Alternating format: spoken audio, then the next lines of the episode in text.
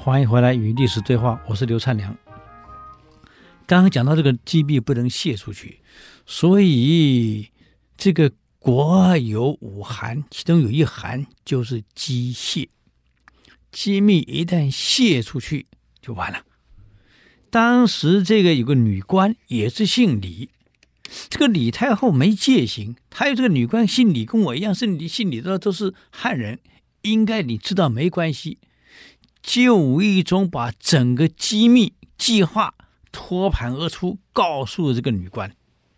你看，这个女官一听啊，这女官很聪明，就衡量了一下，啊，想一想哪边行，就没想到跑去报告给楼太后了。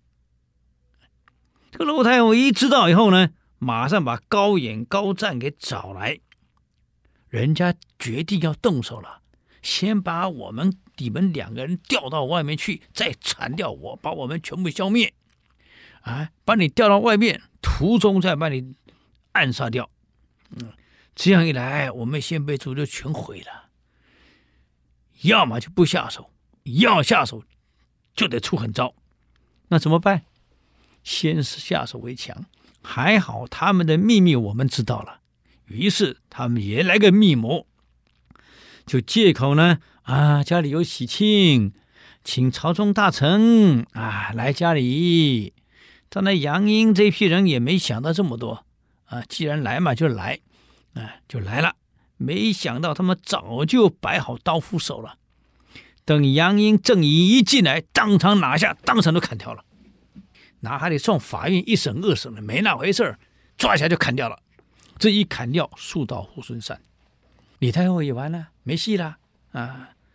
这样一来，啊，高演就干脆就把高英给杀掉了，就是把高阳的儿子高英给杀了。你看看，高阳跟高演说：“你要夺帝位，就现在夺吧。可是你放我儿子一条生路。”他这样跟弟弟说的，就想也没想到，弟弟干脆一不做二不休，把他儿子干掉了，自己当皇帝，啊。这没想到高远当皇帝才当两年，嗯，就不行了，死掉了，就位置传给他弟弟高湛，啊，高湛是后来的所谓的这个北齐武帝。那么其实高远有儿子，高远有个儿子还不错的，啊，叫高百年，可他为什么没有传位给儿子？个人觉得奇怪。古代不都想办法把王位传给儿子吗？高演并没有把位置传给儿子，而传给弟弟高湛。理由很简单，嗯，他临终前把儿子找来，讲了一段话：“儿子啊，爸爸不是不喜欢你，爸爸也希望你当皇帝，啊，让我们高家地位永远昌盛下去，世世代代一直下去。可是你看他现在这个朝中斗得这么厉害。”你爸爸当年差点被高人给杀了，又差点被这一批汉人给害了。整个朝中是民族之间对立这么厉害，勾心斗角，而且国库也空了，啊，府库也没了，国家这么混乱，什么时候你当皇帝？呵呵，哎，我担心啊，你跟那些皇帝一样啊，被杀呀。爸爸就是爱你，我不得不保护你。你不要当皇帝，啊，有一点钱财就行了，好好去隐居起来，啊，所以我把位置传给你叔叔高湛。就这样，高也没有把位置给自己儿子高百年，却给了自己弟弟高湛，为的就是保护自己儿子不被杀。他也很清楚，儿子怎么跟跟那些有社会性的人斗，绝对斗不过，干脆算了，不，你不要当了。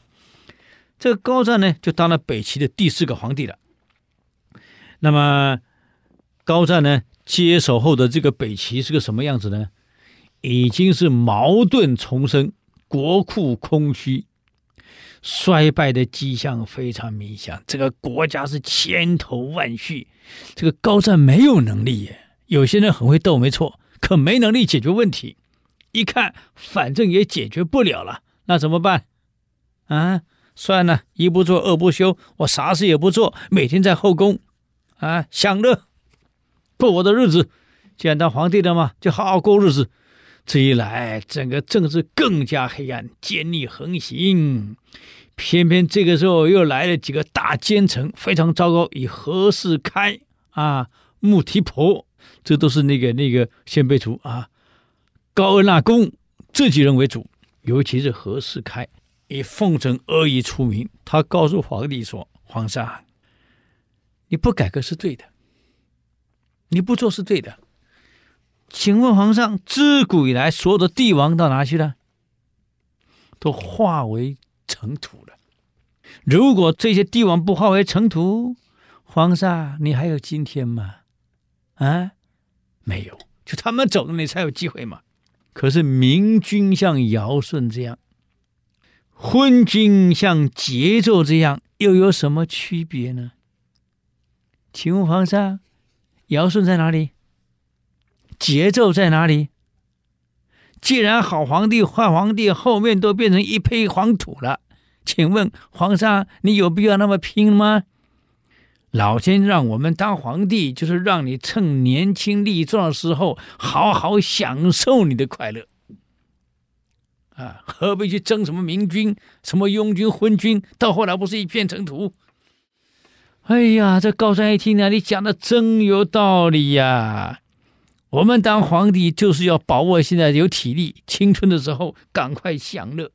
国事嘛，让大臣去做嘛，这叫做授权嘛。有错吗？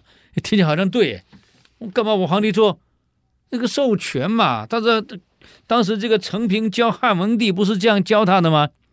嗯，你也懂得授权，可是授权跟放任是两回事儿啊！你现在是放任，可不是汉文帝的授权啊！授权如果没有加上督导跟控制的完整管理系统的话。那个叫做放任，啊，有授权是绝对有督导跟控制，否则绝对叫放任。一旦放任就完了。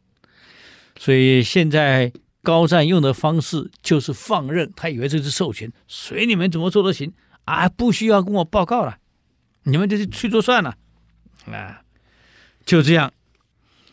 还好这个皇帝因为在后宫太享乐了，身体就不行了。果然，三十二岁那一年，因为酒色过度，高湛又死了。高湛一死，他的儿子高纬继位，是个什么皇帝呢？我们等下礼拜我们继续给各位做报告啊，与历史对话。我们下周继续，谢谢。